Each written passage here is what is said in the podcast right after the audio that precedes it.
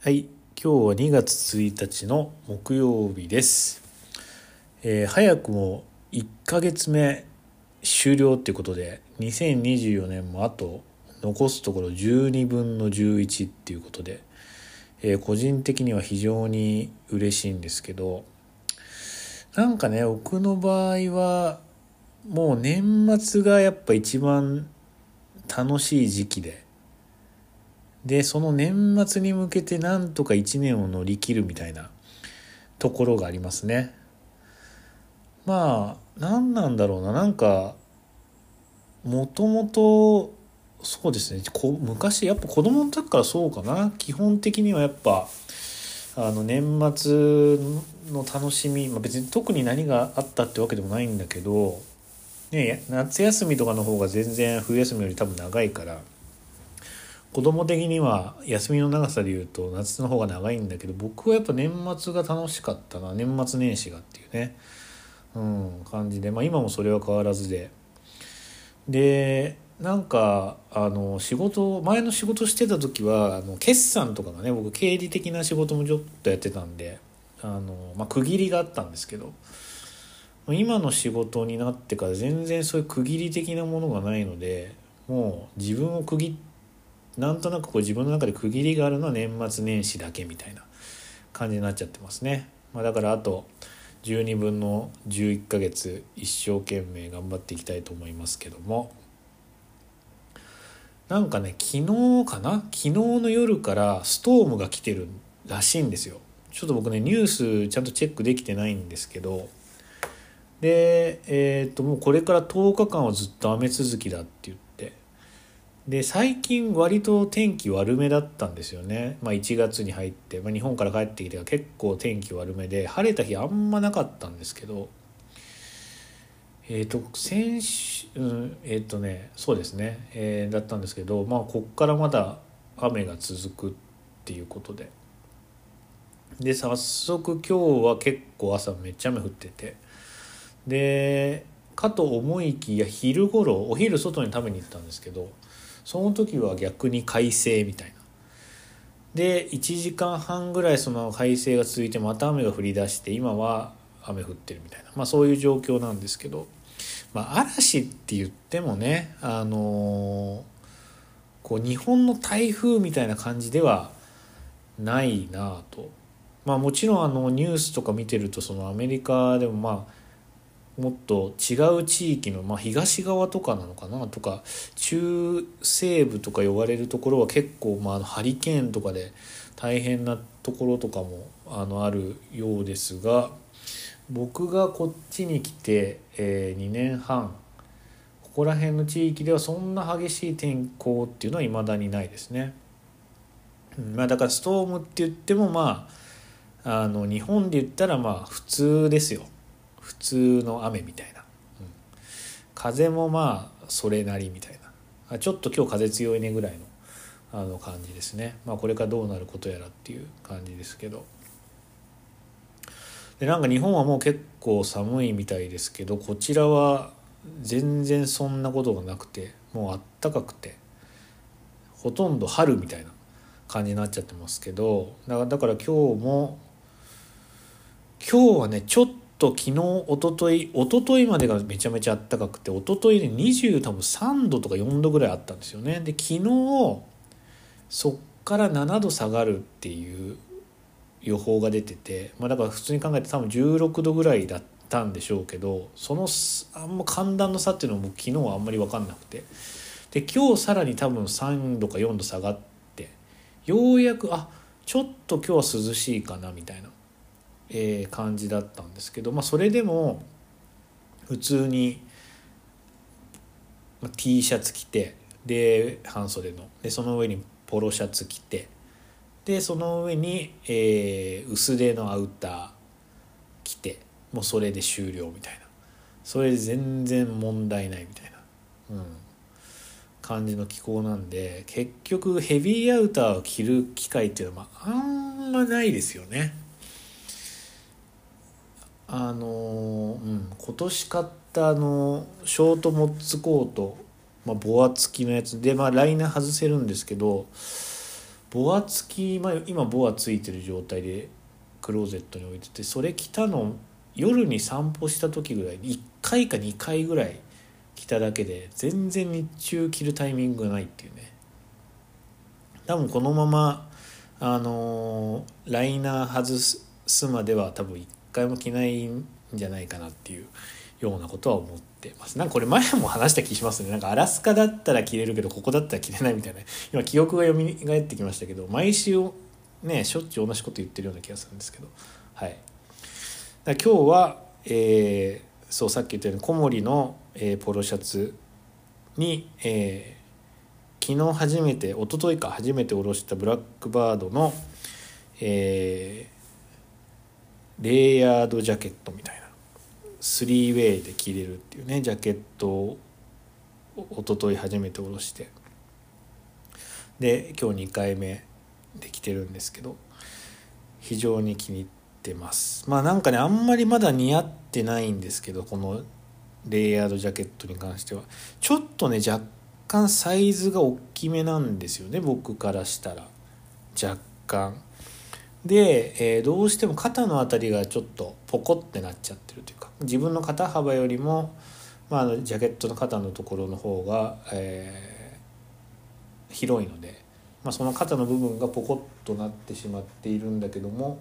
ま、おそらくこれはあのー、洗濯しながらこうちょっとね絞っていけばあのいい感じに体に馴染んでくるかと思うのでモールスキンって縮むのかな？なんか多少縮むみたいなこと聞いたような聞かなかったような気がするんですけどどうなんですかね？普通に洗濯しただけで若干縮むのか分かんないんですけど。でなんかあのこれもどう本当かどうか知らないんですけどコットン、まあ、コットンだけかどうか分かんないんだけどコットンの、えー、ジャケット。昔妻がエンジニアードガーメンツのベッドフォードジャケットのを買ったんですよ。メンズのね。そうメンズのお店だったんで松本の、えー、セレクトショップに行ってで黒いコットンの今全く着てるとこ見たことないけどベッドフォードジャケット買ってで、まあ、買う時に、まあ、当然メンズの S かな？S があって。で、えーまあ、女性が着るに大きいんです。S って、えー、僕が着てもジャスとか、まあ、ちょいちっちゃめぐらいなんで、まあ、当然あのー、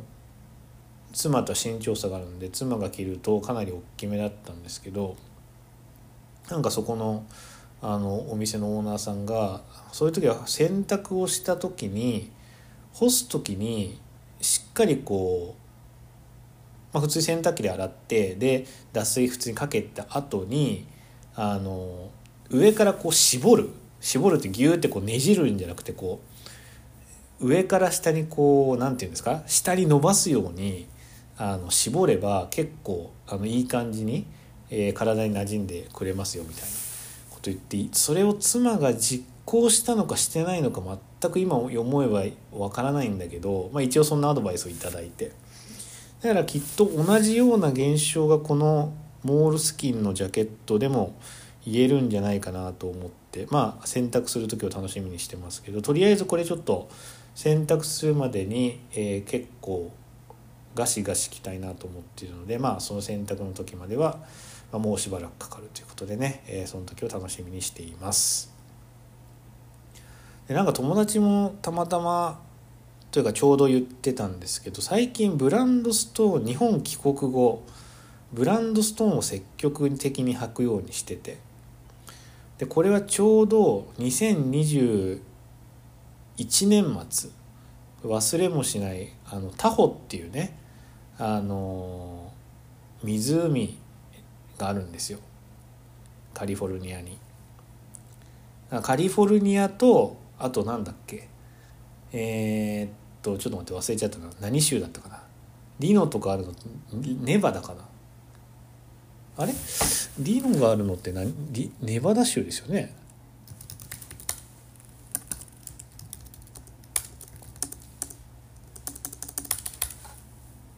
えー、っとあそうそうネバダですね。そうカリフォルニア州とネバダ州の,、えーまあ、その州境にあるシエラネバダ山中にある湖って書いてありますね。でまあここめちゃめちゃ綺麗な湖で、えーまあ、夏は、えー、その、まあ、海水浴っていうか湖あなんて言うんでしたっけ？ウォーターアクティビティ的なのが盛んで、えー、冬は、えー、スキースノボーで、えー、にぎわうという、まあ、一大レジャー施設施設というか、ま、観光地なんですけど、まあ、僕らは夏に行ったことないんだけどなぜかねスキーもスノボもする予定ないししたことないのになぜか冬に行くっていう本当に年末に行く話になって。でそしたらなんか行く10日ぐらい前になってなんかそこら辺は雪がやばそうみたいな。感じになって。で慌てて、え、車のチェーンを買ってまあもうチェーンでおそらくチェーンがないといけないだろうみたいな感じになってで実際そのチェーンがない車なんで事前にこの人たち予報見なかったのかなと思ったけどチェーンがない車を追い返されてて当たり前だけど。でえー、っとうんそう。で行ったんですよ。したらなんかな50年に1回の積雪とかいうタイミングで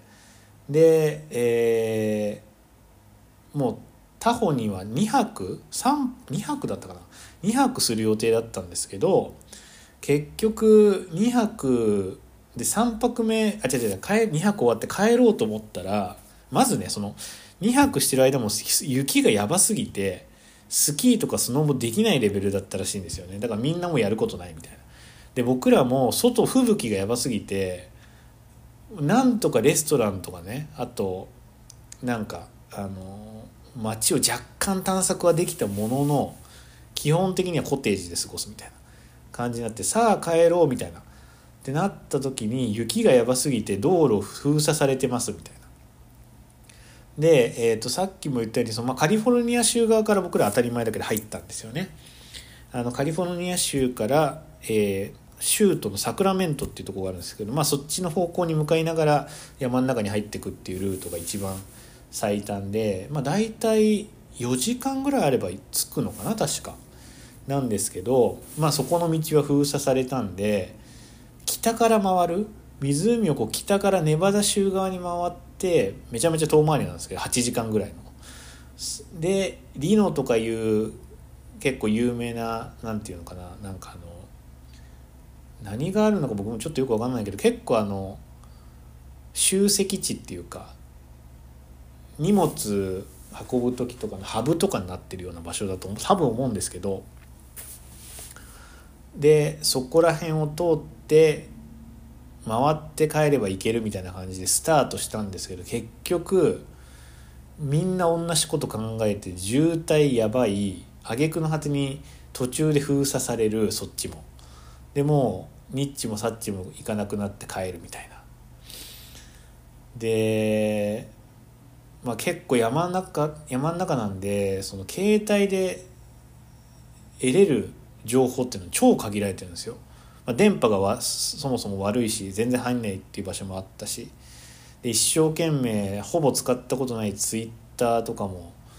チェックしてなんかみんななんかつぶやいてないかなとかいろいろチェックしたんだけど結局泣く泣く退散して。で慌ててまた戻って他方に。でまあホテルを取って結局2泊延泊したのかな。もうまあまあね400ドル500ドルぐらいのまあまあ高いホテルしかもう空いてなくて。てかまあもともと観光地だから高いんですけど無駄になんか1,000ドルぐらい使って2泊延泊してでようやく2泊目の途中で道路開通されて急いで帰ってみたいな。でねなんかその次の日もうね差し迫ってたんですよ。次今度とあのフロリダのディズニーリゾートに行くっていう予定が差し迫っててもうこれ下手するとディズニーランドキャンセルだねみたいなあの感じのことを妻と言ってて。でまあただなんとかギリギリ間に合って本当よかったんですけどまあ何が言いたかったかっていうとその他方に行くためだけに雪がやばいっていう、まあ、予報を見てたんで、まあ、それでブランドストーン買ったんですよね。僕ブランドストーンなんかあんま買う気にならなくてでなんかいいかなみたいなっていうのはずっと思ってたんだけど買う買う言いながら全然買わなくて。でもまあ今回さすがにこの豪雪地帯に行くのに普通のスニーカーしか持ってないっていうのは多分やばいよねっていう、えー、ことになって、えー急いで近くのアウトドアショップに行って、えーゲットしたんですけど。まあ、なんかアメリカ人もめっちゃ履いてますね。そう言われてみると。ブランドストーンっていうのはこちらの人も。だから結局まあオーストラリアのブランドだけどその REI っていうアウトドアショップ行ってブーツって言ったらブランドストーンみたいな感じになってますね。カジュアルブーツとして。でまあ結果的にそれがあって本当大正解であのまあ、チェーンってまあ、まず普通に歩く時ももう雪でぐちゃぐちゃなんでもうブーツなかったし速攻で浸水して足多分死んでたと思うんですけどあとそのチェーンをね変える時にめちゃめちゃ吹雪いてる中でチェーンって変えなきゃいけないんですよ。要するに雪が積もってない場所でチェーンを、えーはチェーンは履かないんですよね、えーだから雪が降ってきたらチェーン履くしこっからここまでは雪が積もってるからチェーン履いてくださいねっていうあのそういう指示が出る時もあるしでそういう時って大抵もうそういう道路の脇とかで買えるんでもうぐっちゃぐちゃででもう雪下手すると雪も吹雪いてるみたいな。感じなんで、まあ、かなり実用的に、まあ、そのブランドストーンのブーツを使って。でただその時以来ほぼ履いてなくてこの2年間。なんかその時もなんかあのブランドストーン買っててよかったと思ったんですけどなんかねしっくりこなくてなんかブランドストーンあんま好きじゃねえなみたいな。で今思ったら僕がその時持ってるパンツとはね相性がちょっと悪かったんですよね。丈の長さだったりとか裾の幅だったりとか、まあ、パンツの色だったりとかね。うん。で、えー2年間ぐらい放置してたんですけどなんかふと今年帰って、えー履いてみたら意外に良くて。でしかも僕が最近買ったパンツと何でも合うみたいな、えーこの前買ったサイのデニムにも合う。ハンドルームのホワイトデニムにも合う。であとバラードっていうとこのあのーナイロンのスラックスにも合うっていうので。だからめちゃめちゃ使い勝手が良くて。でしかもあの、まあ、僕別にそれ狙ってるわけじゃないんですけど、まあ、あんまりね明るい色の服がないんですよ僕が持ってる服って。でなんか重いなっていう時に下がに茶色まあ僕スウェードの茶色の結構明るめの茶色の、えー色にしたんですけどで、まあ、その茶色の明るさが入ることでだいぶ、あの全体のイメージが軽くなってなんかすごいいいなと思って今日も結局、えーサイのデニムに足元はブランドストーンみたいな感じで、えー履いてかなりお気に入りなんですけど、まあ、非常にいいですね。なんかあのブランドストーンってすごいカジュアルに多分履ける靴だと思うんですけど僕の中ではまだそんな感じではなくて気兼ねなく履けるんだけど結構履くことで何て言うんですかね気分が上がるというか意外に。なんかシャンとなるんですよ。なぜか分かんないけど急にね。2年前はそうじゃなかったんですけど2年を経て。だから今なんか僕の下駄箱というかまあ基本的によく履く靴としてはこのブランドストーンとあとこれもこの前買ったノベスタのスニー伊藤なんですけど、まあ、その2つはどっちも気兼ねなく履けつつ履いてて気持ちいいみたいな、うん、っていう感じがあってすごいこの2足は気に入ってますね。だからまあ靴はいろいろ持っててもいいのかもしんないけどまあでも基本的に下駄箱に入れれる靴っていうのは限られてるんで、まあ、それぐらいこうなんだろうな。あの気持ちよく履けてかつ気分が上がる靴っていうのはあと23足揃えていければいいのかなと思いますね。うん、靴だけは種類だけはいろいろあるんだけども僕ほとんどそれ履いてないのでだそういう靴はあのー、まあまあ押し入れにしまったままでいいかなという感じですね。この前ねレユッカスの U チップも久しぶりに履いてみようかなと思って家で若干履いたんだけど物としてはいいんだけどなんかこれを今普段で履くってなるとちょっと自分的にはどうかなと思ってもう完全に冠婚葬祭用に封印しましたね。U チップは。まあいつかきっとまたこれが履きたいと思う時はもしかして来るかもしれないけど、まあ、今のところはちょっとこの選考からはマイスタメン靴の選考からは漏れたかなっていう、まあ、今はもうあの本当にロベスタとブランドストーンの2足だけですね。これからちょっとずつ増やしていければいいかなと思っています。前回の収録でも話したと思うんですけど今年は料理をちょっとやっていきたいなみたいな。あのまあもうちょっとね、えー、これまでやってた料理よりも、まあ、これまでね割と料理ってまあ嫌いじゃなかったんだけど結構面倒くさいなとか思いつつえやってたんですけど、まあ、それをもうちょっと楽しんでやれるようにレベルアップしたいなと思ってて。で、えー、まあ、お弁当とかも今までは、まあ、パスタとかね炊き込みご飯的なワンプレート式のお弁当が多かったんだけど今年からあのご飯とおかずみたいなを1個のお弁当箱でみたいな、え、ことをやりだしてでやってみるとねやっぱ意外に楽しいんですよね。楽しんでやろうと思えば義務と思ってるとしんどいんだけど自分でこう楽しんでやろうと思うと楽しいと。でしかもそのまあ僕ちょっとやってて分かったんだけど、ま、パスタとか一品系とかねえーまあ、ペペロンチーノとかあのサーモンクリームパスタとかよく作るんですけど、まあ、そういうさっとできる一品系もいいと。であとはあの何ですか？カレー？ちょっと煮込む系のやつ？スパイスとか入れて、まあ、そういうのもまああの、まあ、これまでやったことあるんですけど、まあ、そういうのもいいと。まあ、いいんですけどなんか僕的にはあんまり自分の体質に合ってなかったのかなみたいな。まあパスタはそうでもない。パスタは結構合ってたけど、それよりもなんか例えば2時間今から料理するみたいな感じで決めて、で、その2時間の間に1品とかじっくり煮込む系じゃなくて、その2時間で、えー、5、6品作るみたいな。で、5、6品を、なんというか、あの、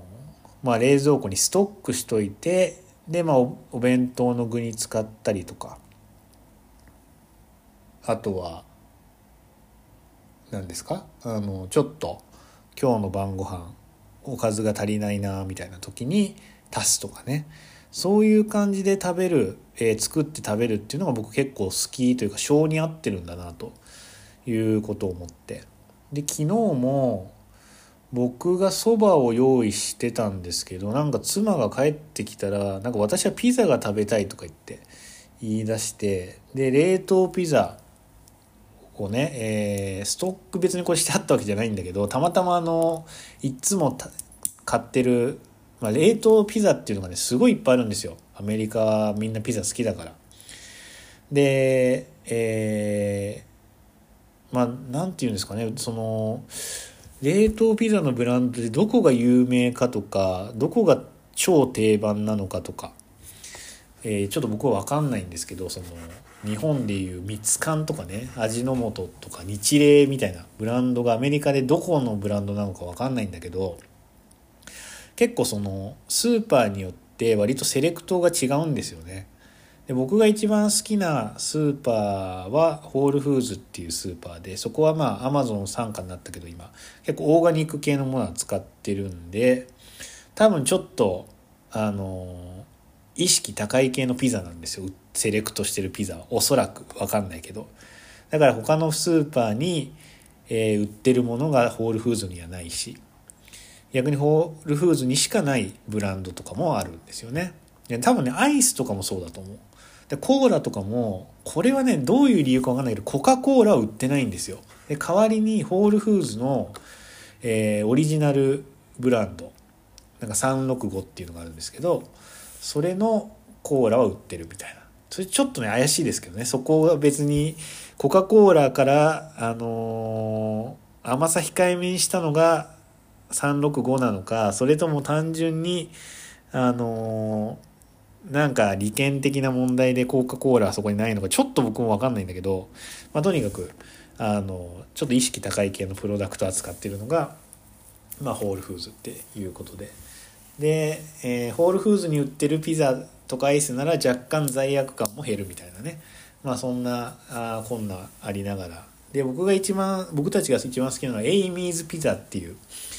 えー、ブランドなんですけどそこのピザはあのー、結構脂っこさがないんですよ。他のとこの、まあ、結構僕普通のあのジャンキーなピザも大好きなんで、えー、しょっちゅう食べてるんですけど、まあ、いかんせんそのスーパー遠遠いというか車に乗らないといけないのでまあんまり行かないっていうだけで。まあでもイエイミーズピザは、えー、油っぽさがなくて食べやすいと。すっきりしててね。だから昨日はそのピザプラスそのストックしてた、えー、小品というかあのおかずを、まあ、食べましたと。まあだからそういうのやったりとか。あとはあのそ、ばをよく食べるんでそばの返しっていうやつを作ってみりんと砂糖と醤油で。でそれを煮詰めてでストックしておくみたいな。であとはえー、まあそれ冷蔵庫に置いといて何ですか？あのだしと合わせてそばのつゆにするっていう。まあ、これ普通の人はみんな知ってるのかもしれないけど僕そばの返しとかいうものの存在自体知らなくて。で、えー、初めて今年 知ったんですけど、ま、要するにめんつゆの素みたいなね。でまあこっちめんつゆ買うのも高いんで買ってないんですけど。返しを作ったね非常に美味しくてやっぱ寝かせれば寝かせるだけちょっと味がいい感じになってくるんですよ。で瓶に入れて、えー、それを決まった分だけ使うみたいな。であとはこれまだ使ってないんですけど塩麹とかいう、えー、バーミキュラっていうブランドあるの知ってると思うんですけど皆さん。あの愛知愛知ドビーとかいうもともと愛知ドビーっていう多分会社がなんかバーミキュラあのっていうブランドを作って、まあ、要するに放浪鍋。放浪ではないのかな？放浪なのかな？まちょっとよくわかんないんですけどまああのルクルーゼ的なねやつの日本版なんですけどそれをいつだあのあれだコロナコロナでうちねおかまが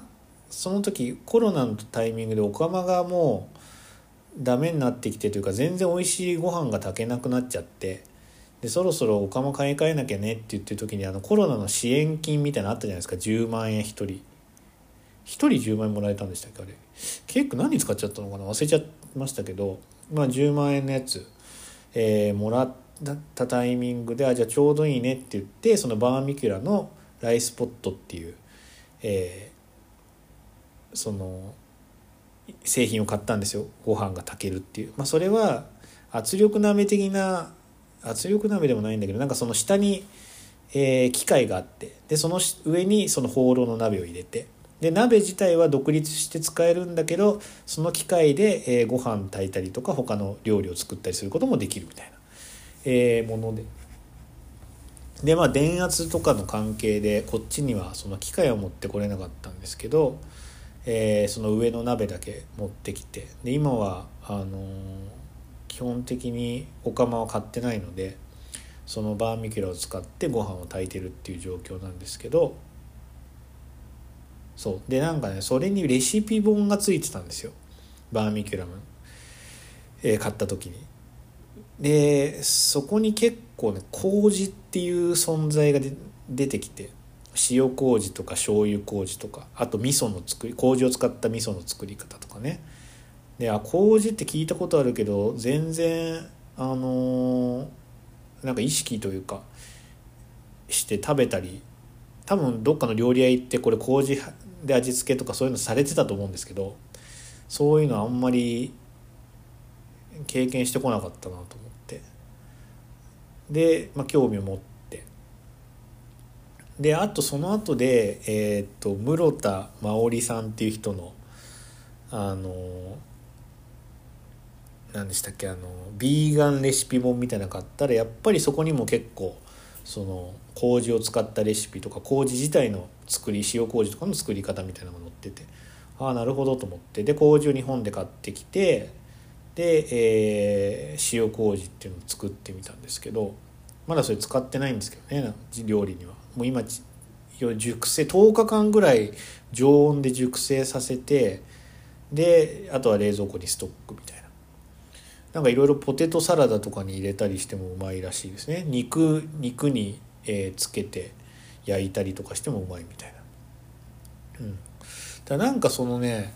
そうそれをやってて、まあ、そ僕そういうなんかちょっと貯めといてそれを使うみたいなっていうのが好きなんだなと思ってちょ前置きがすごい長くなったんですけどでなんかこれってあのちょっとわかこれまだ考えがまとまってないんですけどなんかこれ物欲においても言えるよねみたいなのもちょっと思ってるんですよね今なんか。これね全然考えまとまってなくて今ちょっとあれなんですけど。うん。だから基本なんていうんですかね。あのだからいろんな服を買いたいんですけどいろんな服にチャレンジしたい気持ちはあるんですけど結局最後はなんかこう決まったやっぱ自分の決まったお気に入りのものを使いたいっていうか絞っていきたいみたいな願望がやっぱあるんですよね僕の中に。で、えーまあ、この物欲においてもあのー、なんとなく周期が分かってきたんですけど、まあ、今こういう特殊な状況にいるからか分かんないんですけど、まあ、年末にかけてどんどん物欲っていうのは高まっていくと。で、えー、年末物欲を発散、まあ、何かを買うことで物欲を発散させて、えー、で、えーまあ、こっちに戻ってきてで1年間その買った服を楽しみつつまた物欲を覚醒させていくみたいな感じなんですけどその物欲が発散された後になんか自分が服をいっぱい持ってる状況が、まあ、そんな僕ないんですけど持ってないんですけど人に比べたら。でもなんかそのクローゼットがいっぱいになってる状況が嫌なんですよねなんか。その物欲がこうどんどん高まってあの右肩上がりの状況の時は毎日違う服着たりしてでいろんな組み合わせ考えたりしてまあそれは今も楽しいんですけどそういうの楽しめたりするんだけどその中で、えー、今いろいろ試してるのは自分にとって本当にお気に入りのものを選別して残すためにやってるみたいな意識がちょっとあるんですよ。だから僕も今いろんな服着てるけど減らしたいんですよね今。だからミニマリズムミニマリスト機ミニマリズム機と物欲拡大機みたいなのがやっぱちょっと僕の中で波があって。でもこの収縮を繰り返すことで全体として大きくなっていくみたいな。ちょっと意味不明だと思うんだけど、うん、なんか僕の中では結構そういうものとの付き合い方っていうのがあるのかなと、えー、思ってます。まあ、だから今はね僕多分こういろんなのやりつつ服に買いつつ、まあ、服だけじゃなくて家具とかね買いつつ最終的には自分のなんかなんかお気に入りっていうのを絞っていきたいっていう、まあ、気持ちがあるんでしょうね。うん、でそういうことを思った時に今欲しいのは、えー、シャツなんですよね。でシャツは、えー、今まで結構敬遠してた敬遠してたまあアイテムというか、まあ、いかんせんで僕全然自分がシャツ着て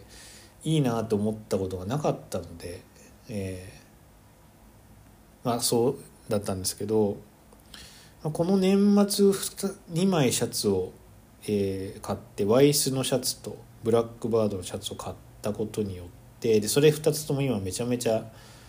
気に入ってるんですけどなんかわかんないけどえー、まあ気に入ってるっていうのもあってなんかお気に入りのシャツ増やしたいなみたいな。なんかシャツっていう格があればなんかそこに付随させる形でえー、なんですか？あの、まあ、アイテムを拡張していけるかなみたいなスタイルを拡張していけるかなみたい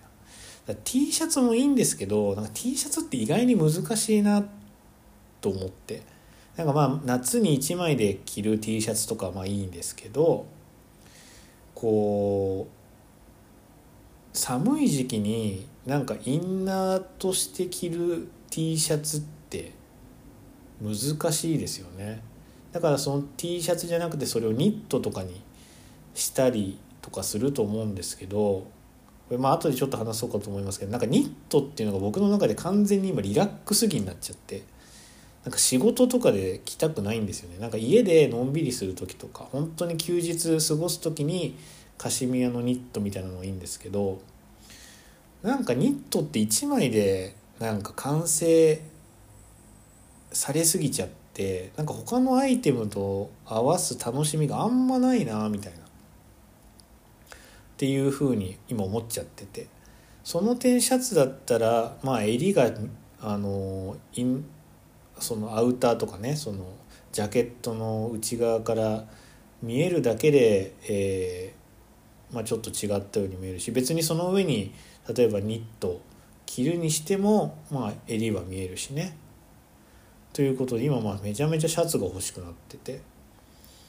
で、まあ、形的にはあのワイスっていうとこのシャツ、まあ、すごい僕体に合ってるんで L サイズが、まあ、これを足し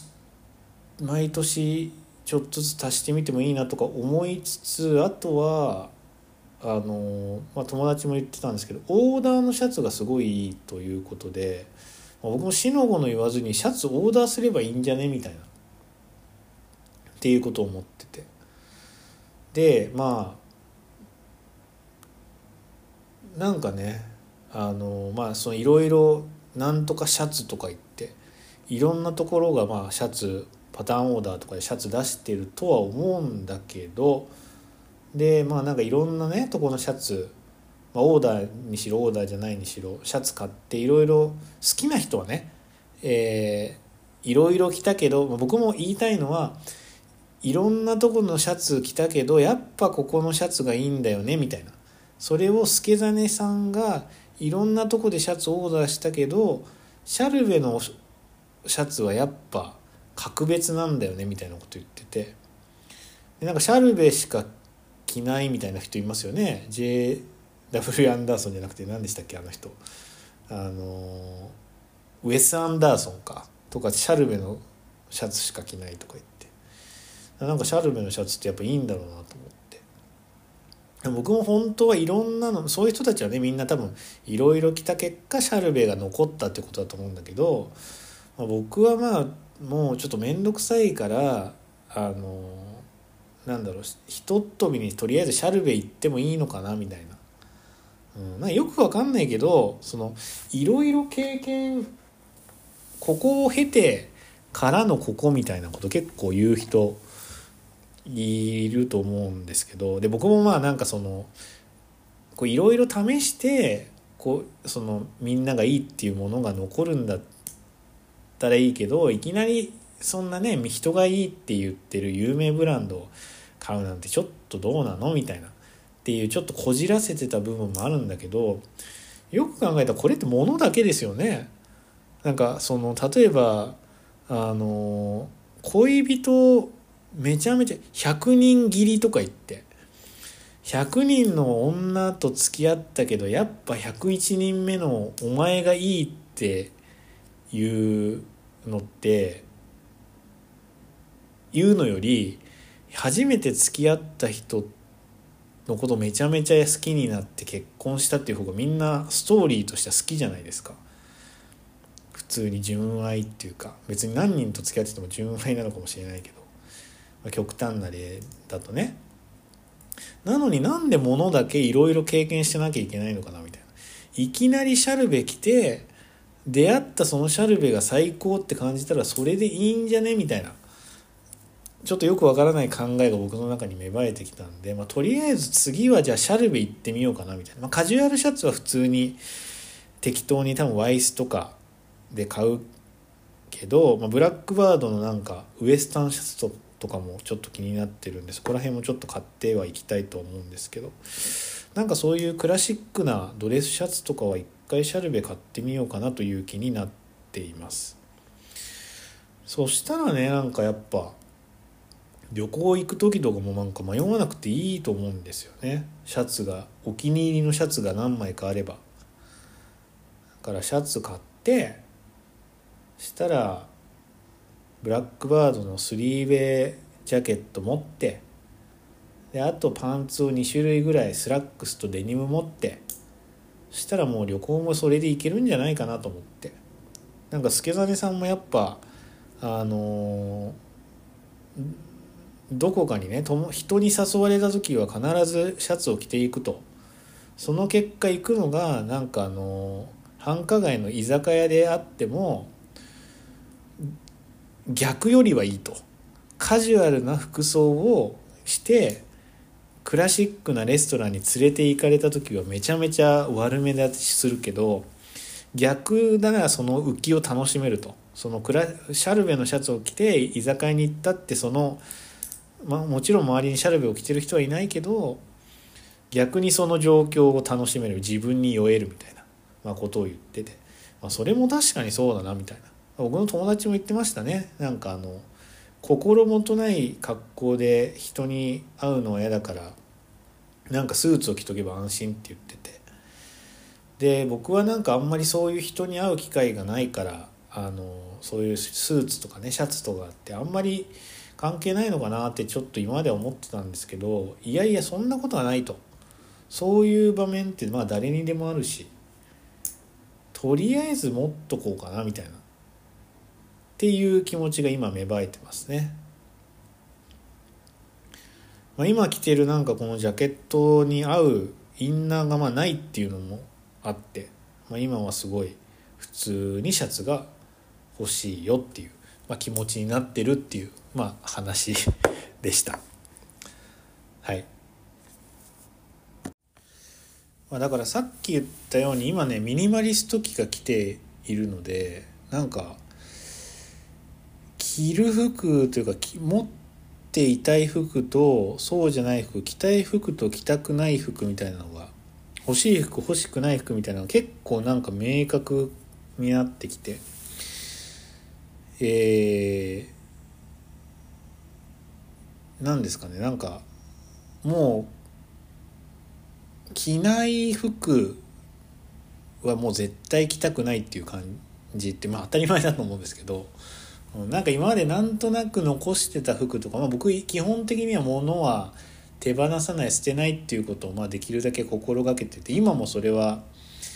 えー、変わってないんですけどもうでも完全にしまい込んでいい服っていうのをちょっとどんどん選別していきたいなと、えー、いうことを思っててまあだからなんか今日もね今までフーディニっていう、まあ、アウトドアブランドのあのハーフジップスウェットみたいなの持ってたんですけどなんかそれもまあこなんかちょっとアメリカっぽいなみたいな。と思ってなんかそんなに全然いけてなかったんですけど逆にいけてないから着てたみたいなところがあって今日も、えー、本当は最初そのハーフジップを着ようと思って来たんですけどなんか1時間ぐらいしてたらなんか腹が立ってきてそのハーフジップに。なんでこんなダサい服着なきゃいけないのみたいな。っていうので脱いでで小森のポロシャツに変えたんですけどやっぱもうこういう着たくない服を着るっていうのはなんかストレスだからなんか自分が着ててもいい服っていうのにちょっと敏感になってこうかなみたいなことを思って、えー、もうそのハーフスウェットジップスウェットっていうのを完全に、まあ、おさらばというかとりあえずはもうあのストックルーム行きですよね。ストックルームっていうのはないんだけどはいでそうですね。あとねあのニット。ニットっていうのが、まあ、この前そのファニレマメイヤーのアルパカニットを買ってで、え、最近は土曜日はカシミヤのヘリルのカシミヤニットを着て日曜日はファニレマメイヤーのカーディガンを着るみたいな、まあ、ローテーションでこの1ヶ月やってきたんですけどまあその2つとも気に入ってはいますし、えー、今着ていていい服なんですよ気分的には。そのものとしても好きだし、えーまあ、着た時に気分っていうのも、まあ、結構上がるというものなんですけどでもこれ以上そのなんかね僕最初このシャツ欲しいって言い出す前は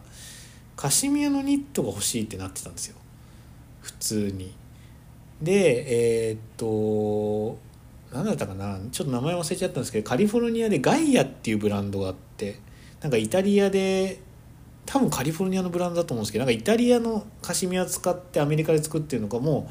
イタリアで作ったカシミヤニットをそこで売ってるのかわからないんですけど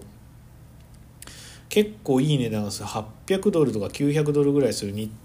カシミヤニットでそれ買ってみようかなみたいなことを思っていたりしたんですけどなんかふと完全に僕にとってその何ですかニットって超リラックスアイテムだなって思ったんですよ。なんかよそ行きのアイテムっていうよりは本当に自分にとっては超リラックスアイテムだから僕はもう最近そのカシミヤだろうがアルパカだろうがそれ着て、えー、料理もするしトマトソースとかも炒めちゃうしでまあ掃除部屋の掃除もするし車の洗車もするしみたいな。別にあのニットだからって言ってあんあの丁寧に扱うとかではなくて本当にスウェットみたいにえー、着るみたいな。でもリラックスできるみたいな。っていうアイテムだなと思って。だとするとそんなリラックスアイテムをあと2着も3着も追加する必要ってあるのかなみたいな。っていうことが、えー、最近思ってきて、まあ、それでなんかシャツにシフトチェンジしたっていう。もうリラックスウェアはこの2着でいいよねみたいな、うん、だから僕ねもうスウェットっていうものはももう今持ってないんですけど全部手放してとか捨てて。スウェットはもう僕いらないですね多分。なんかスウェットまあもともと結構好きだったしえー、なんですかね結構持ってきてたりもしたんだけど多分最近もねサイのスウェットかっこいいなと思って、えー、いいなと思ったんですけどもう無地のスウェット買ってもね多分僕絶対飽きるんですよ。もうお気に入りになることずっとお気に入りになることっていうのは多分なくてだから本当にかっこいい、えー、デザインと、えー、まあ、本当にかっこいいなんかデザインのスウェットがあったらあの多分買いますけどそうじゃないただ着心地がいいだけのスウェットとかはもう多分買わないと思う。ループビラーとかも若干欲しかったけど今までは。多分買わないと思いますね。なんか僕はあんまり活用できないような結局はリラックスウェアになっちゃう気がするのでもうだったら別にもうリラックスウェアはもう僕の場合ニットでいいよみたいな。だからこの前その買ったハンドルームの白いデニムっていうのもえー、結構そのリラックスウェアとして最近活用してますね。割と。そうスウェットパンツとかじゃなくてジャージじゃなくてホワイトデニムみたいな。ホワイトデニム俺はホワイトデニムは休日にしか履かないんだ的なあの教授を持って最近履いてますね。心持ちで。だからなんかある意味なんかちょっと初めてのそういう感覚が生まれてきたおかげで今後の道しるべができたっていうことでまあ良かったかなと思ってるんだけどなんかこの前ノリで、えーと、ケーシーケーシーのシャツとパンツを買ってしまい友達の家に届けさせて、えー、受け取っていただいたんですけどそれをちょっとノリで買いすぎてサイズが着れないんじゃないか合わないんじゃないか疑惑が今ちょっと出ててそこをねちょっと結構反省してますね。あの別に似合わないのはいいけど着れないのはダメだよねさすがに。と思って誤配誤配ですらないよねそれは完全にただの過ちなのでそれはあの着れないとか言って置き配盗まれるぐらいのイメージですよねこれだからねシャツをだからこれちょっとわからないんですけどそうしまあ KCKC のシャツは一説によると5年経っても新新鮮な気持ちで着れると。確かにシャツとしては高い10万円するんだけどもうそれぐらい、まあ、タフで、えー、いつまでたっても新鮮さを失わが失われないシャツだと。いうことを言ってる人がいたのでとある人が。僕もずっと気にはなってたんですよね。でコート持っててそのコートはすごい気に入ってるし。でもさすがに 10, 10万そうまあ僕試着できればよかったんだけども試着できる場所がないので10万出してちょっとこけるのはさすがにどうなのかなと思って。でなかなか手が出ないでいたんですけどなんか知んないけど50%オフとかいう破格のセールをやりだして誰も高すぎて買わなかったのかある店がおおと思って5万だったらもう最悪こけてもなんかその友達にあげるとかしてなんとかできるなと思って若一末の不安はあったんだけども買ったんですけどまあなんか友達に来てもらった結果なんか友達のサイズでジャストみたいなで僕の方が多分若干サイズでかいから友達でジャストだったら僕はタイトというかパツパツで着れないんじゃないか疑惑がね今ちょっと浮上してて。すごいそこはテンション下がってますね。でねたまたまそのうちに肩幅がね4 3センチって書いてあったんですよ。で4 3センチって一応僕持ってる服で測ったんですけど4 3センチなんていう肩幅の服は僕持ってなくてどれも普通に50センチとか52センチとかなんですよね。でいやこれどう考えてもちっちゃくねえと思って。でもなんかその単純に肩幅横の幅だけでは測れないまあその身幅とか、まあ、袖の長さとかちょっと分かんないけどそのステッチのつき方とかまあその身幅っていうかその体の厚み分のね、えー、厚み分っていうのは厚みってでも基本肩幅に反映されてますよね多分普通に考えたら。でも前側ちょっと分かんないけどまあでもそのなんか服ってねいろいろそのパターンとかで全然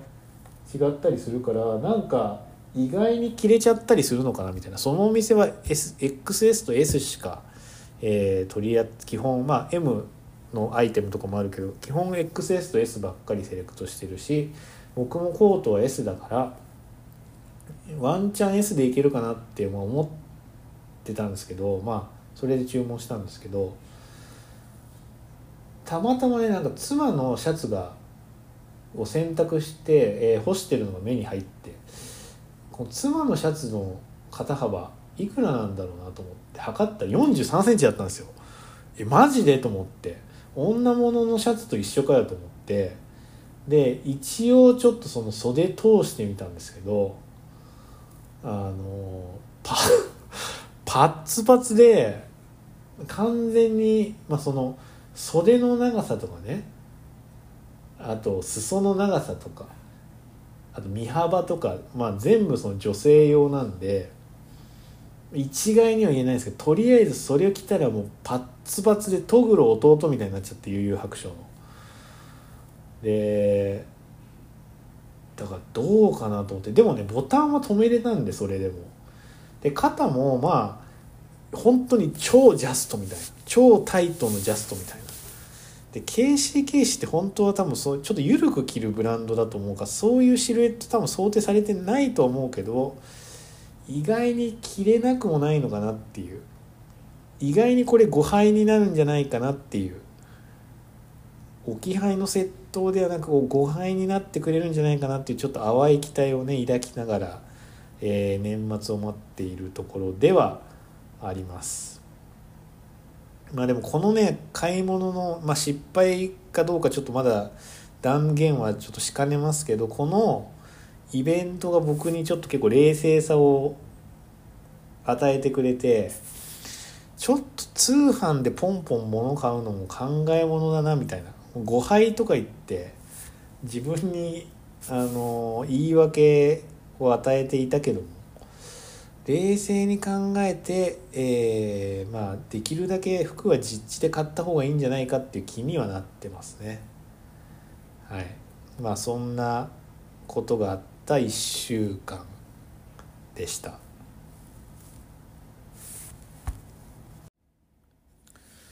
いつまでこのネタ引っ張るんだよ的な、えー、ところもあるんですけど、年末買ってよかったものっていうのがまだ、えー、ちょっとあって、えー、1個はね、ブラシで、えー、ヘアブラシっていうものがうちには、まあ、一応あったんですけど、なんかちゃんとしたやつがなくて。で、そのブラシヘアブラシヘヘアヘアブラシ欲しいなっていう気持ちがもともとあったんですよで年末日本帰ったら、えー、ヘアブラシ買おうと思ってただそのどこのとか決まってなかったんですけどまああの普通にどこでも売ってるやつでいいかなとかって思ってて。で、えーと、髪を切りに行ったんですよね。で、えー、あの妻がずっと子供の時からあのお世話になってる美容師さんのところに僕も一緒に連れてってもらってで髪、えー、切ってもらって。でなんかね結構僕の髪の毛って切りづらいって言われるんですよいろんな美容師さんに。なんかそのまずつつつむじが2つあるし髪がめちゃめちゃ多くて硬いしみたいなっていうのでえー、なんか切りづらいまあ切りづらいとは言わないけどなんか結構切るの大変的な、えー、ことを言われたりしてで僕もあんまり今までいい美容師さんに出会えてこなくてなんとなく通ってたけどなんかあんまりこう自分の言いたい、まあ、僕のね多分伝え方の問題だと思うんですけど、うん、なんかその僕のなんか求めてるスタイルにしてくれないっていう、えー、ことがまあずっとあってあんまりね僕髪の毛切って本当に今回うまくいったなと思ったこと一回もなかったんですよ。でも今回はねすごいその美容師さんが割となんか多分僕の的確に好きななんかスタイル的なものを割と理解してくれてあんまり何も言わなかったんですけど。であのー、まあむしろその妻があのー隣で結構指示っていうかその基本的に1年間髪は切れないので、まあ、別に切りに行ってもいいんですけどあんまりまともそうなバーバーみたいな多分ここら辺なくて。基本的に妻があのバリカンで買ってくれる仕様になってるんでで、まあ、そのバリカンで、えー、素人が買ってもなんとか1年間ごまかせるような髪型でかつ、えーまあ、僕の,、まあその希望としては、まあ、一応髪をこう後ろにまあちょっとオールバックスタイル的な感じで流せる、えー、感じにしてほしいみたいなことだけ伝えて。でそしたらねかなりいい感じにしてくれて僕初めてあ今回はうまくいったなと思ったんですけどまあそれはすごい良かったんだけどなんか切ってる時に髪の毛やっぱめちゃめちゃ多いんだけどその頭頂部と髪の生え際えー、生え際のその左右の額のところの髪が細くなってるよみたいなとかって言われてで、えー、それね僕もねちょっと気になってたんですよ。でまあ結構昔なんか僕ホテルのバイトとかしてた時とかそのホテルって、えー、ホテルの飲食とかってその髪の毛が料理とかに落ちるの絶対ダメなんで髪をねジェルとかでカッチカチに固めないといけないんですよ。で僕も普通にオールバックでジェルでカチカチにしててで、えー、プライベートでも普通に、まあ、ワックスとか使ってオールバックオールバックまではいかないけどまあ髪に普通につけて今全然つけてないですけどそういうのつけた時期もあったしなんかそういうので若干額が交代まではいかないけど確かになんか髪細いなと思ってたんですよその。でもまああとそのつむじが2つあるせいでなんか頭頂部にも髪が少なく見えるなみたいなと思ってたんだけど、まあ、それってみんなそうだよねと思ってよく考えたら。つむじの部分に髪がないのは当たり前だし生え際ってみんなこういうもんでしょって僕思ってたんだけどなんかその人にあの普通になんかそういうこと言われてええー、と思って。で僕別に親もおじいちゃんとかもうハゲている人いないんであのハゲることはないなと思ってたんですけどなんかこうこういうのほっとくとハゲちゃったりするからね気をつけないとみたいなこと言われてええー、と思ってじゃあどうすればいいんですかみたいな。って言ったらやっぱまあそれは血行を良くすることだよねみたいな。髪の髪っていうかあの何ですか？頭皮の。でまあ、よく洗うっっていうのは当たり前だけどよく洗ってまずよく乾かすっていうのがまず大前提と。でまあ一応それは多分僕してると思うんですよシャンプーも2回してるし違う種類の。それもそこの美容室で、えーと、妻が買ってきたシャンプーを2種類使って、えー、1日2回シャンプーしてるんですけどでちゃんとか結構乾かしてるつもりだから、まあ、そこはまあまあやってますと。で頭皮が完全に乾くぐらいまでちゃんと乾かしてねって言われてで、えー、その後で、えー、あとブラシかっていうのをやると。で、えー、頭皮のそのまずそのお風呂入る前にブラッシング。でそうすることでこう汚れが浮き出てくるからシャンプーでその汚れを落としやすくなると。でそのシャンプー終わって、えー、髪の毛乾かした後にもう一回ブラッシングすると。っていうので、えー、まあそのブラッシングしてくれたんですけどでなんかこのでその頭皮のマッサージとかもそれでしてくれてでこれ結構気持ちいいでしょとかって言われてでうちで売ってるよって言われてで7,000円でちょっと高いけどって言われて「あ全然いいです」って言って、えー、その7,000円のブラシを買ったんですけどそれをね今一生懸命、えー、ブラッシングしてます。はいいいかどうかっていうのはまだわからないですよ。結果がそんなねさすがに1ヶ月ぐらいじゃ出てこないんで。あでもそのブラッシングするまずそのその人に言われたのがその時僕センター分けみたいな感じで、えー、してたんですけどその髪がそのセンターでパクって分かれちゃって本当はその髪ってセンター分けにしてもこうまるっとこうえ横に左右に分かれるんじゃなくて一部は髪を上に持ってった方がかっこいいみたいないい感じになるんだけどほら見てみたいな。あなたの髪はここでパックリ分かれてるでしょみたいな。これってもう髪に元気がないんだよねみたいなこと言われて。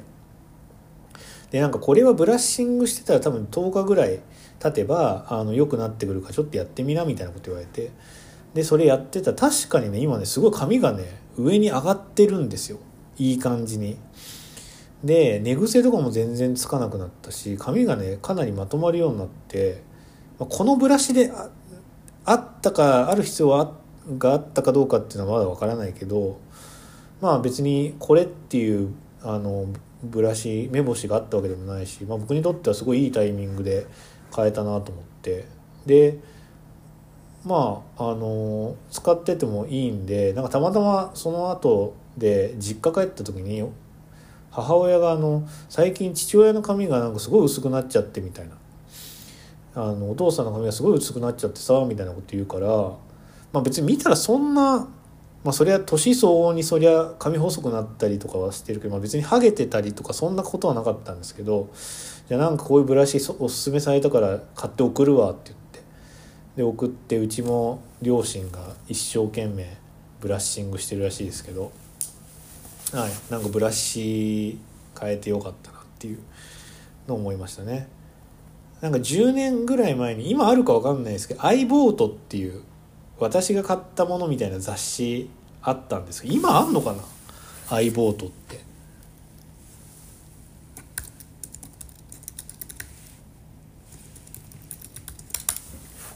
確か僕がね昔買ったのは、えー、成海莉子さんが表紙の相棒とだあもうないんだ。ボリューム10までしかないんだ。2014年15年で終わったんだ。僕はこれこれこれ。ボリューム7だ。ボリューム7のなんかよくわかんないけどさまざまなクリエイターが最近買っていろんなものを紹介する物欲触発マガジンっていうそういうあれだったんですね。へえそうなんで僕これ買ったのか分かんないけどなぜかそれを買空港で買ったのかもしれないけどなんかフランス留学行く時になぜか持ってってたんですよね。でフランスで読んでたんですけどそこで何が書いてあったか全然覚えてないけど唯一覚えてるのがあの栗野さんユナイテッドアローズの栗野さんがブラシを紹介してて何のブラシか覚えてないんですけどでそのブラシをちゃんと使ってるおかげでその同世代の人と比べるとかなり髪が残っているような気がしますみたいなこと言ってて。なんかそういうのも蘇ってきたりしてやっぱブラシって重要なんだなみたいな。汚れ落としとその頭皮の血行を良くするっていうのはすごい重要なんだなみたいな。っていうことをえーということらしいです。はい、重要らしいですんで、えー、皆さんも、まあ、もうみんなやってんのかもしれないですけどね。僕だけが遅れてたんじゃないかなっていう。もしかしたら僕が遅れてたのかもしれないけどうん。はい。あのまあこのこれを機会にね、えー、ちょっとそういうメンテナンス、まあ、肌とかだけじゃなくて髪とかもねいろいろメンテナンスしていかなきゃいけないなと、えー、思っています。であともう一個は多分これ言ってないと思うんですけど、えーと、IC ベルリンの えー、超光レンズかが、えー、年末ギリギリに届きましてで、えーまあね、これ言ったっけ？なんか言いましたね。なんかちょっと言ったような気がしてきたな。ちょっと言ったような気がしてきて超光レンズがすごいいいよっていう話ですね。まあ何個もはいらないけどえー、うん。あの土入りのレンズに超光を入れるっていうのはすごいいいなということで IC ベルに気に入って使ってます。ただやっぱね僕はマイキータの方がその構造ヒンジの構造的には好きかなっていう。IC ベルリンのもいいんですけどなんかねえー、外れやすいめちゃめちゃ外れやすくて本当にあの脱臼みたいなするんですよ鶴が。でまあそれを簡単に直せる、まあ、簡単に外れるがゆえに丈夫みたいな耐久性があるような、えー、なんですが前聞いたもね、えー、多分耐久性あるんだけど、そんな簡単に外れないんですよ、構造的に。IC ベルリンって多分いろんな種類があるのかもしれないんですけど、多分そ、多分ね、いろんなその構造のやつあると思うんですよ。マイキータもいろんな構造あるし。でもマイキータで僕が一番使ってるやつはこう、のの字みたいな、になってて、ナルトみたいな、ナルトの渦巻きみたいなやつでひっついてるモデルが一番多いんじゃないかなと思いますけどあの IC ベルリの僕が持ってるモデルはちょっとね跳ね橋みたいなブリッジみたいな感じになっててちょっと複雑な感じの構造なんですよね。跳ね上げみたいな。でそこにねその隙間に髪の毛が挟まっていたいっていう。不満はそれなんですけど、うん、まあ、あと、えーまあ、これはメガネの問題というよりもフィッティング技師の問題なんですけどフィッティングする人が下手すぎて顔に全然フィットというかあのしっかりフィットしてくれないんでちょっとこれはあの日本帰った時に1回フィッティングも1年後になっちゃうけどなんで今年しなかったのかなと思ったけど来年帰ったと今年か年末帰った時に、えー、ちょっとフィッティングしてもらいたいなと思ってます。でも超光レンズはね非常におすすめですね。もうサングラスつけたりかけたりするのめんどくさいじゃないですか。でうん。だから、えー、持ってて1個持ってていいかなと思います。ただやっぱ思ったんですけどそのあんまりいかついいかついじゃないけどなんかその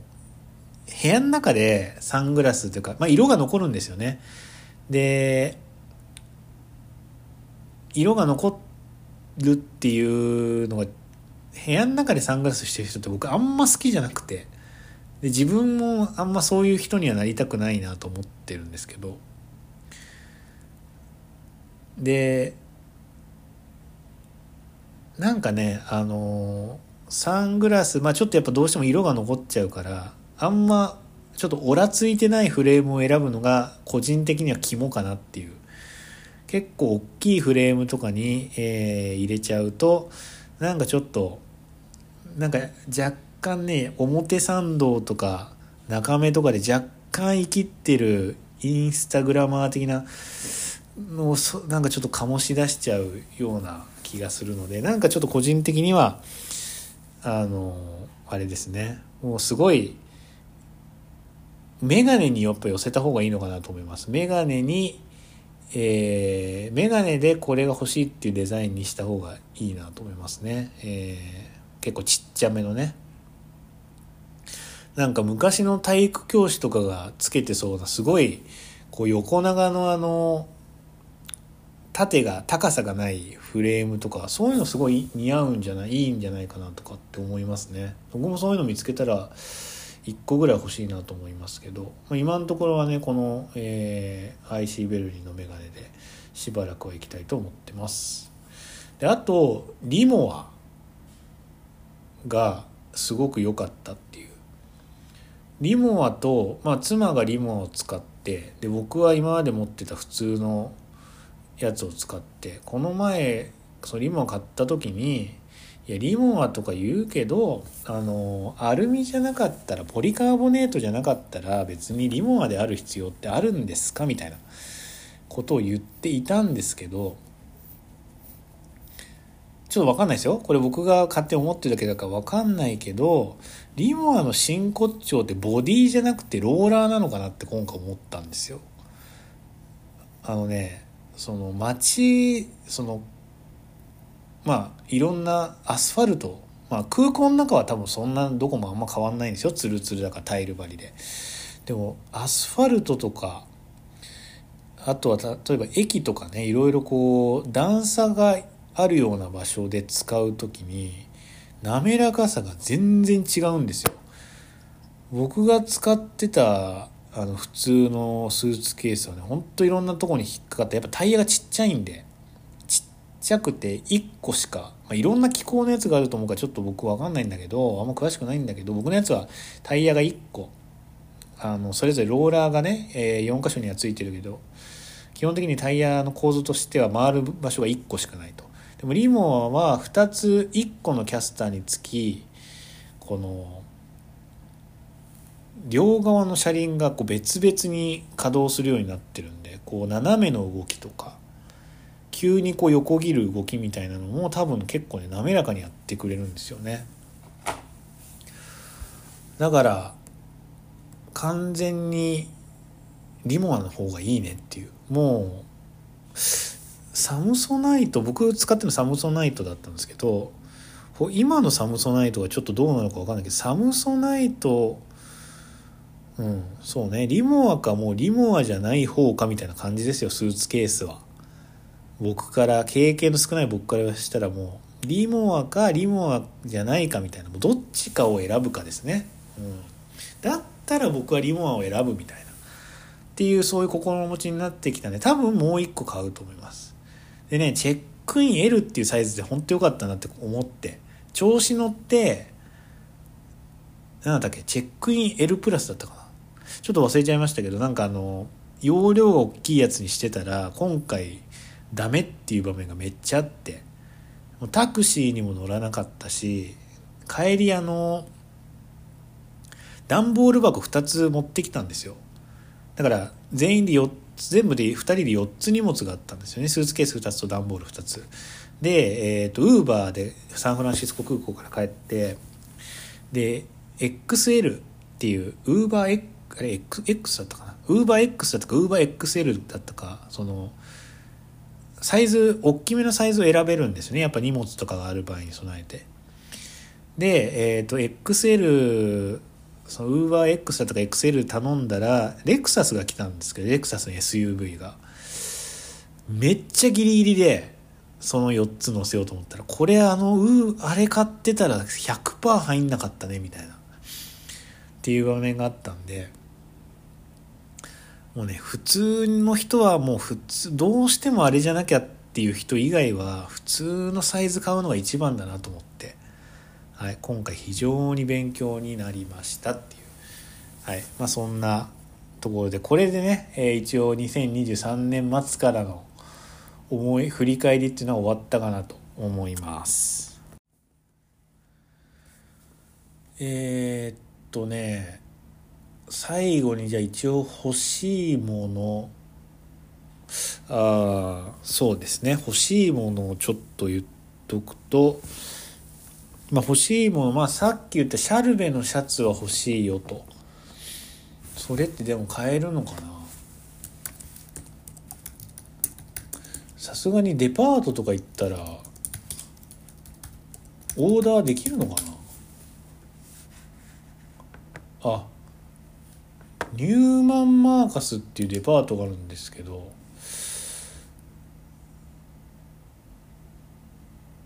売ってますね普通に。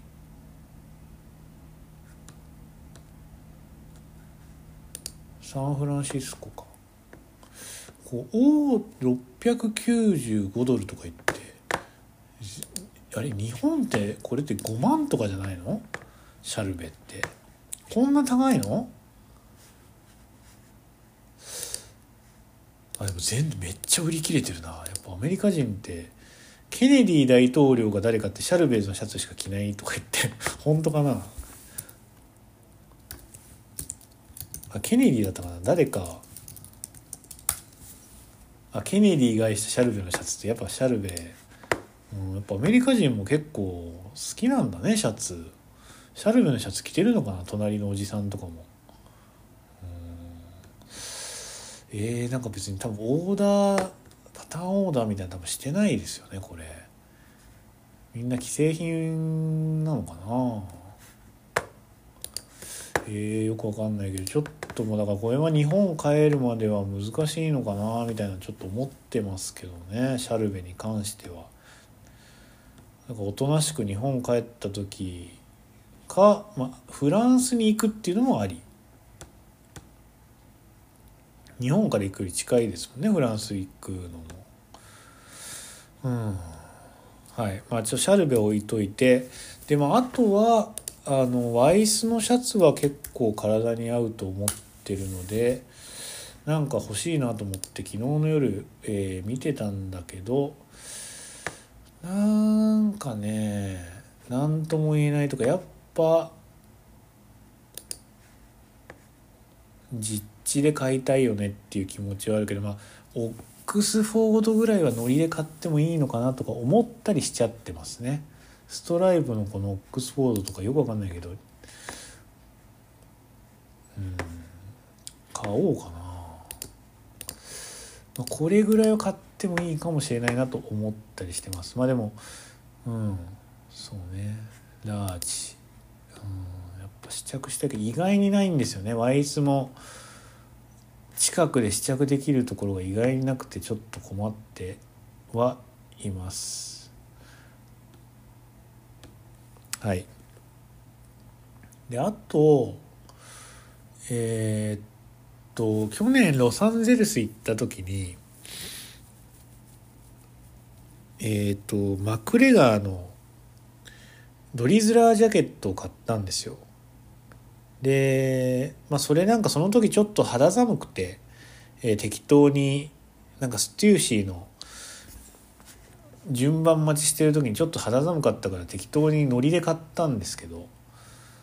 それがねなんかここに来てめちゃめちゃ最近気に入ってて自分の中で。まず何がいいかっていうと、まあ、あの襟がね結構大きいというかブルゾン。なんですよね、えー、襟が大きいんですよ。襟が大きいというかまあシャツに比べるとっていう意味ですけどシャツに比べると普通に襟が大きい。で襟が大きいと何がいいかっていうとあのそのブルゾンの上からさらに他のブルゾンとかアウターを着た時に、えー、前を締めてもその襟を出して、えー、下から上から見えるみたいなっていうのがあると結構アクセントとして、まあ、着れるなと思って。最近結構シャツでも何でも結構アウターとかジャケットブルゾンから襟を出して着るみたいなことを今最近はやハマってやってるんですけどそういう時になんかシャツみたいな感じで、えー、もうほぼインナーみたいな感じで着れるのがいいなと思って。まあもちろんそれ1枚で着ても結構いいですし。で、えー、まあ気に入ってるんですけどいかんせんめっちゃ安かったんで古着屋で。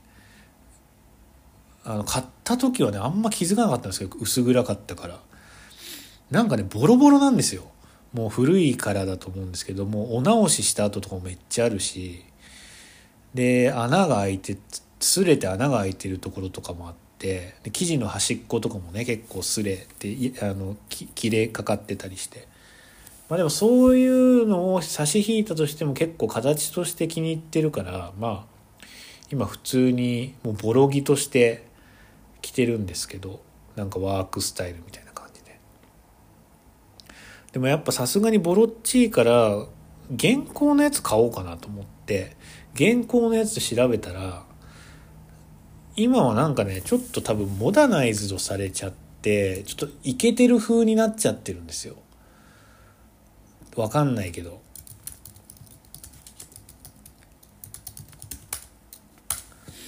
わかんないですけどね。なんかリボンリボーニングドリズラージャケットとか言って。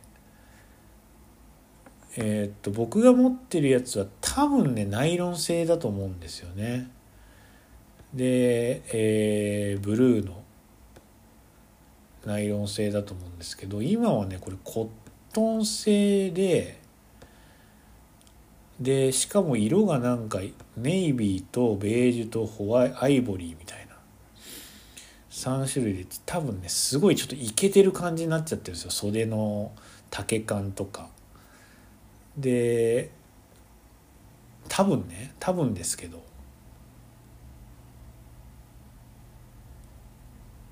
うんなんか怪しいんだよな。これそもそも日本だけでしか売ってないんじゃないか疑惑が若干あるっていうエディット B とか言って、うん、でその僕が持ってるそのやつは腕の袖のデザインっていうのがめっちゃ直線的なんですよ。でカフスボタンみたいなの止めるとちょっとあのシルエットが変わるんですけど止めないとね本当に腕を下に下げてるとマジでまっすぐなデザインなんですよね。でもなんかそれが結構僕的にはいいな新鮮でいいなと思っているんですけど多分ねこれはモダナイズとされちゃって多分いい感じにね袖がクシュってさすがに2枚袖ではないのかな？一枚袖かな？うん。でもなんかねもうちょっとイケてるポパイのシティボーイみたいな感じになっちゃってるんですよね。なんかこう見てるとちょっとゆとりのある。で僕はなんかこうシュッとしてきたいんですよ。めちゃめちゃ、うん、だからこれ原稿はダメだなと思って。でなんか塩田ともコラボしてるんですね。あのスビンコットンでおなじみの。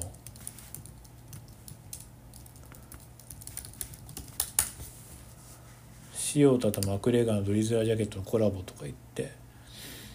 えー、っとねファブリックは、えー、ビスコースとコットン、まあ、半々ぐらい約1970年代のモデルがサンプル。僕が持ってるやつがね結局何年代のやつか分かんないんですよね。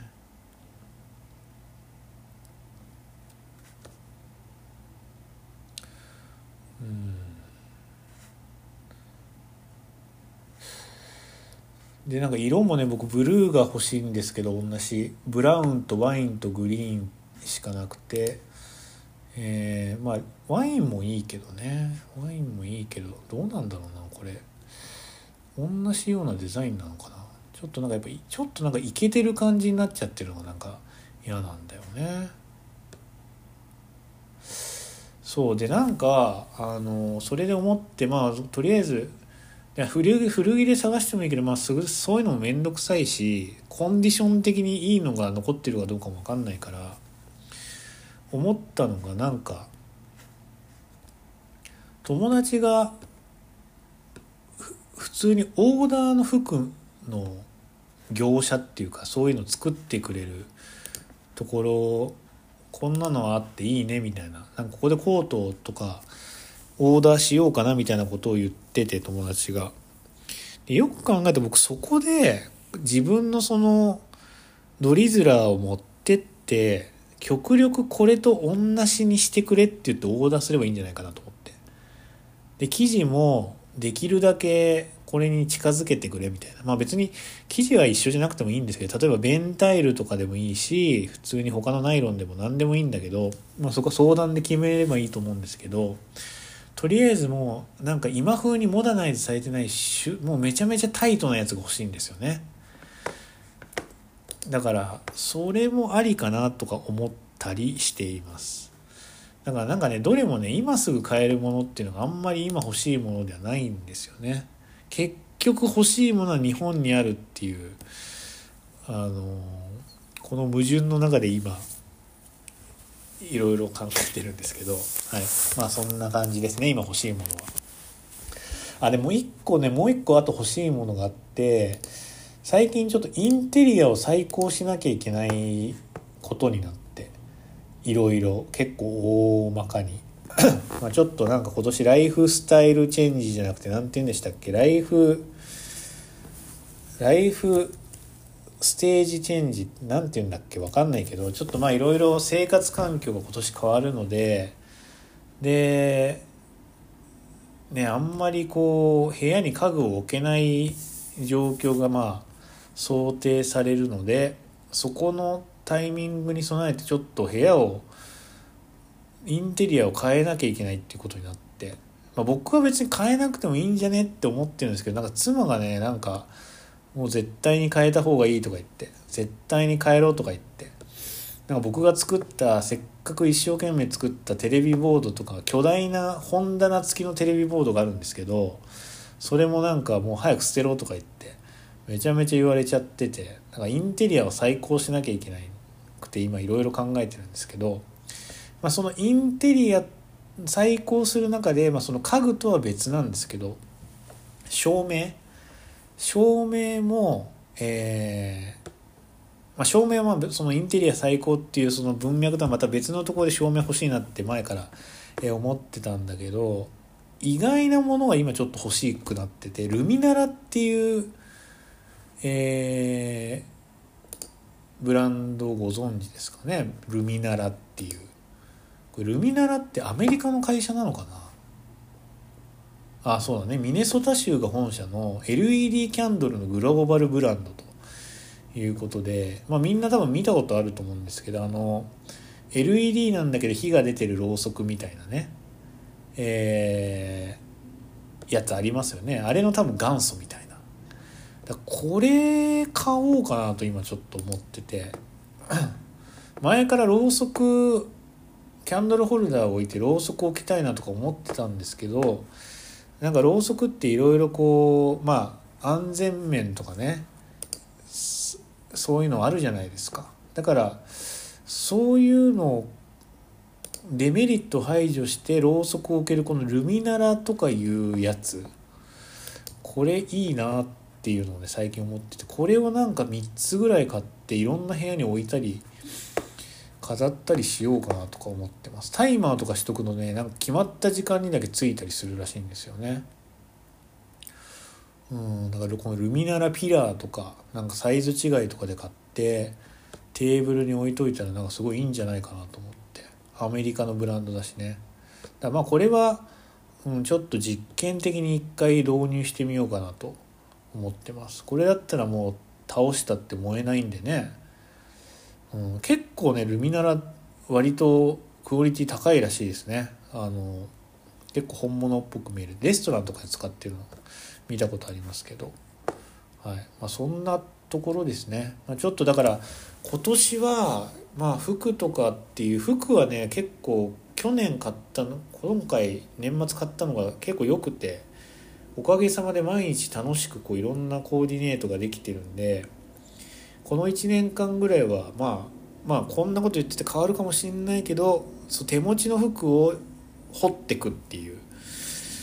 ので、えー、むしろ楽しんでいけそうだなみたいなまあ23点ね追加することはあるにしろっていうことは思ってるんで、はいまあ、どっちかっていったらインテリアの方にお金をかけていかないといけない時間をとお金をかけていかなきゃいけないんじゃないかなとそんなことを思っています。まあ、そんな感じですねこの2週間の進捗としては。はいまあ、ちょっと最近ねお料理が忙しくてであんまり一人になれる時間がなくて収録やりたいやりたいと思いながらなかなかできずにいたんですけど今日やっとできてよかったなと思いますまた次回、えー、できれば来週の収録で、えー、お会いしましょう。ではさようなら。